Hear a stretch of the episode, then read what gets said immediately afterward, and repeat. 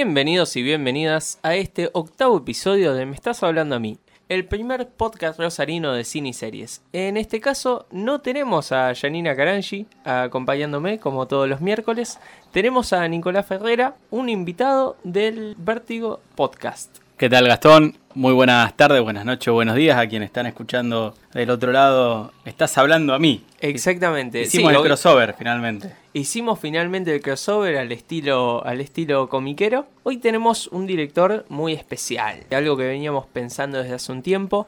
Vamos a hablar de George Romero, quizá el más conocido director de películas de zombies. Ha hecho otras cosas, pero en realidad es conocido por dirigir y crear el arquetipo del zombie en la cultura popular. Así es, se le indica como el padre del zombie. Y lo que él hace, tratando con mucho cariño y con mucho respeto y dándole otra, otra calidad al tratamiento, no es pensar al zombie como la amenaza en el apocalipsis nuclear o en la crisis más, más grande, sino que en realidad usa al zombie en ese contexto para mostrarnos que mucho más peligroso que un zombie, que, que alguien que vuelve a la vida, es en realidad la propia miseria humana, ¿no? De los que están tratando de sobrevivir y salir de esa situación tenebrosa y complicada que es resistir un- una invasión zombie. Y nos va mostrando de a poquito, es muy sutil él en su manera de narrar, cuáles son las, las trampas en las que siempre se meten los seres humanos tratando de salvar su vida. Sí, exactamente. Vemos desde la primera hasta la última película que hizo, desde Night of the Living Dead de Ujú. 1968, hasta una de las últimas que es en el 2009, si no me equivoco, nos muestra quizás, si lo queremos ver de esa manera también, que los villanos a veces terminamos siendo los humanos. Exacto. Es muy paradójico. En una película de vos decís, uh, no, los zombies, caníbales, los que atacan. En realidad, lo, lo peor siempre está en el ser humano que todavía está sano desde un punto de vista médico, pero en su búsqueda por sobrevivir y por decir, bueno, yo me salvo ante. Es una metáfora también de un capitalismo extremo. De decir, sálvese quien pueda, entonces no me importa si vos te salvás, sino yo, Exacto. si me subo, saco la escalera. Para zafar yo, si hay una mínima posibilidad de, de sobrevivir. Y eso lo muestra con una maestría, te diría, utilizando allí el minimalismo que tiene la película, la primera, Night of the Living Dead, La Noche de los Muertos Vivos del año 68 como una sociedad estadounidense, ¿no? Si la llevamos al contexto de ese entonces, que ya el sueño americano estaba cayéndose, estaba terminando, la década del 60, entramos al 70, lo que iba a ser Vietnam, lo que iba a ser la, Guerra Fría tomando otro, otro tenor de enfrentamiento, y si alguno, si se quiere pensar también en términos universales que puede servir también a nuestra propia experiencia como país, el rol que ocupan las clases medias es paradójico que se tengan que esconder en una casa y que los cuatro o cinco sobrevivientes que estaban ahí resistiendo el embate de los zombies se, disputaran entre o esconderse en, en un ático hasta, hasta el último momento o salir a combatir a los zombies. Entonces es esa, o salimos del confort que nos brinda la propiedad privada o al contrario, nos metemos cada vez más adentro. Eh, vos pensás en el año 1968 en Estados Unidos, es una situación complicada con el tema de la lucha de los derechos civiles. Y vemos también que el protagonista de eh, Night of the Living Dead es un hombre afroamericano Sí, que muere en una de las últimas escenas asesinado Ah, por un spoilear, tiro en la cabeza. Sí, Sí, bueno, a ver, muchachos, del vieron. 68, si no la vieron, pero es el protagonista y es una persona valiente, mostrada como un personaje valiente dentro de la película, y es asesinado justamente, esto se da en el mismo año en que Martin Luther King es asesinado por gente que no quería que prospere esta lucha por los derechos de los afroamericanos. Metáfora que también se va a ver en otro, en otro caso de la cultura popular, como son los X-Men la creación de Mm. Stan Lee, donde hay una lucha de poder, hay una, como una cosa de militancia ahí de Magneto y el Profesor X, de ver cómo enfrentan el conflicto. Los cómics, por ahí uno lo ve algo muy superficial, Sí, sí, sí, sí. una cosa muy de consumo, pero en Un realidad... arte menor, Sí, sí, pero descartable. es algo que en realidad uno tiene que pensarlo bajo la forma de metáforas que representan este tipo de, personajes. Y los X-Men fueron creados como una metáfora de la lucha por los derechos civiles de los afroamericanos en los 60. Buen dato, buen dato ese. Y otro dato también que ayuda a poder pensar, sobre todo ahora que es el tiempo también de las mujeres, donde salen a, a militar y a, y a expresar sus, sus puntos de vista, sus ideas. Hay algo que les va a gustar también a, a las chicas que escuchen esto. Si ponen en Google imágenes eh, Zombie, Zombie Girl, Night of the Living Dead, le va a aparecer un buen afiche de la película con una chica que aparece también en, la, en esta película, mirando con cara de enojada, en primer plano hacia la cámara y la verdad que está por lo menos para hacerse una remera y tenerla ahí como imagen. Otra de las cosas que relacionadas con este tema es eh, este personaje, personaje si no me equivoco de Bárbara, en la primera Mm. película, después cuando se hace la remake en el año 90, se le cambian algunos, se le hacen algunos ajustes al personaje para que sea más valiente, más rebelde, digamos, que tenga un protagonismo quizá mayor que en la original, quizá no lo tenía. Sí, Y como la verdad es que muchísimas películas de, de Hollywood, el arquetipo de la mujer en Hollywood, o en las películas, de- en el subgénero de las películas de terror, la muestran siempre a la mujer como algo indefenso, que está ahí simplemente eh, para ser atacado y ser el blanco, y no la protagonista. En este caso, en la remake, que fue producida por George Romero, pero que fue dirigida por Tom Savini en el año 90, Bárbara es la protagonista. Exacto, exacto. Ya ahí eh, es cierto lo que, lo que vos comentás. También pasó mucha agua bajo el puente, como se dice, Sarah Connor, ¿no es cierto? En los 80, fines ya... Bueno, es casi contemporánea porque es 90 también, 89, 90 con Terminator.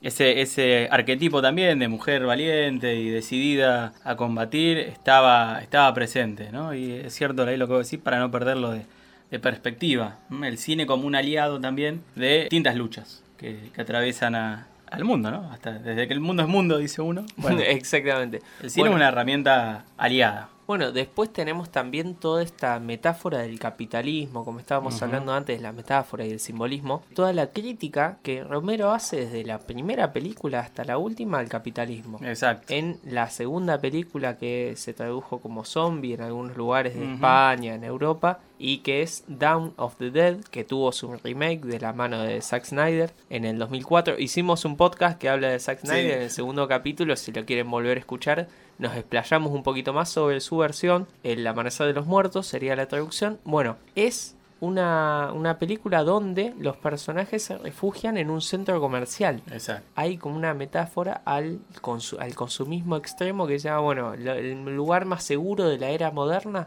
es un shopping.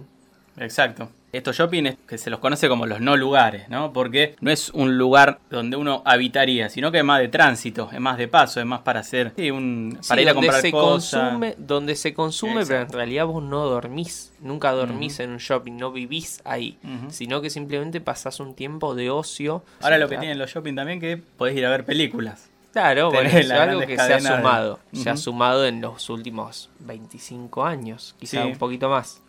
Y Depende. ahí, fíjate el genio de Romero, ¿no? Porque él, con esa sutileza, con esa sutileza de, eh, bueno, vamos a llevar a que ahora peleen a un centro comercial, está bajando una línea clara, está diciendo, el, el problema no son los zombies en todo caso, porque el zombie ya está, seguía por recuerdos, y van al centro comercial porque era algo que hacían antes de, de volver a la vida. Eh, sin embargo, estos tipos que están ahí tratando de resistir, porque también hay, bueno, hay una mujer que está embarazada y que va a tener una familia, y luego usan el shopping, una parte del shopping donde están camuflándose para que no los encuentren, lo terminan transformando en una especie de hogar, un hogar simbólico. Eso, eso es brillante por lo menos, ¿no? Y ahí vos te das cuenta que Romero no hace una película de zombie gore porque sí, y está todo puesto porque sí, sino que tiene un sentido de ir contando una, una historia.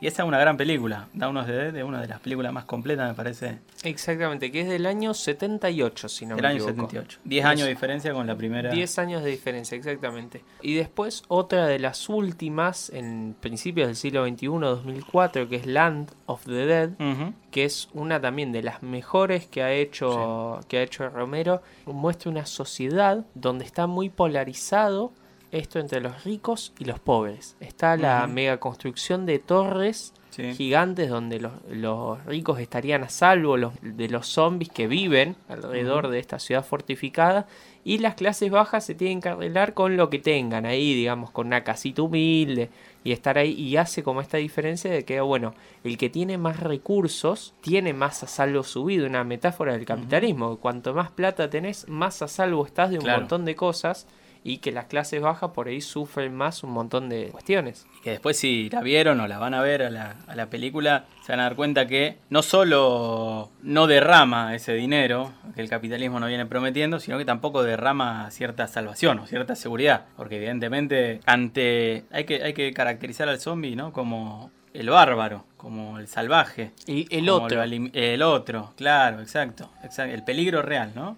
Entonces hay que electrificar, llenar de electricidad los, los, alambres para que cuando quieran pasar se electrocuten, no puedan pasar. Una sociedad también regida por el control extremo de, la- de las fuerzas militares. O sea, ahí hay esa crítica social y sobre ciertos rumbos que toman las sociedades. Está presente también. ¿eh? Por eso es de lo más completo que hay Romero. George Andrew Romero. Jorge Andrés Romero. Jorgito. En esta misma película, en La Tierra de los Muertos, Land of the Dead, aparece por primera vez, hace un juego Romero ahí para explicarnos los distintos tipos de liderazgo que hay. Incluso por primera vez a, los zombies, como grupo, como manada que se mueve, le asigna un líder. Una persona que trabajaba en una. Sí, eh, puede ser ahí en una, estación de servicio. Y que incluso manipula un arma. A diferencia de las películas anteriores, salvo con Day of the Dead, que es del 85, El Día de los Muertos. Párrafo aparte, otra película donde revisita el mito de Frankenstein. En esta película del año 2005, plantea esa dicotomía entre líderes autoritarios, que quizás se mueven con el miedo, que tratan de impartir miedo a quienes tienen que liderar, o también de la mano de este actor que.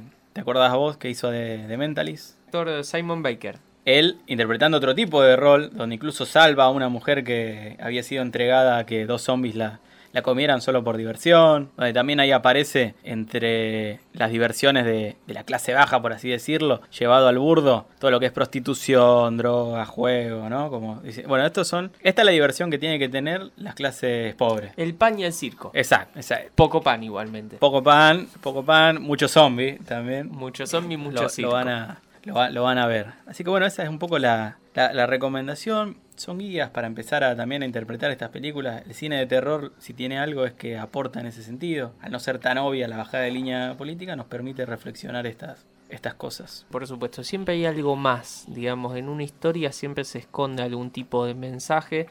Hay veces que lo queremos ver, hay veces que no, hay un cine llamado de evasión, quizá que, que se usa mucho para decir, bueno, esto sí es una película pasatista, no vas a ver nada ahí. Sí, hay un montón de esas películas, pero también hay otro tipo de películas que nos dejan pensando y nos dejan, che, bueno, sí, lo disfruté, me entretuve, pero también hay algo más ahí, hay un plus. Y bueno, en este caso Romero nos ofrece varias de estos, de estos plus. Como dijimos antes, un gran director que me parece que da en la tecla cuando utiliza lo artesanal a su favor y lo minimalista. Ya por ahí viste las películas de, de los años 2000 juegan con eso de la tecnología y todo. Me parece que resta un poco en ese sentido, mucha tecnología y más cuando vemos las clásicas, ahí sí está con todo su, su énfasis. Exactamente. Bueno, queremos agradecerles a todos los que estuvieron escuchando este podcast. Y bueno, Descarguen, vamos- descarguen películas de zombies. Descarguen eso, pónganse a ver un par de películas de zombies, después nos pueden comentar, obviamente, nos mandan el mail, alguna crítica, algún comentario que quieran hacer. En este caso no estuvo Janina Tomás, estuvo Nicolás Ferreira, pero bueno, disfrutamos este podcast igual. Que tengan muy buenas tardes, muy buenas noches, muy buenos días. You talking to me? You talking to me?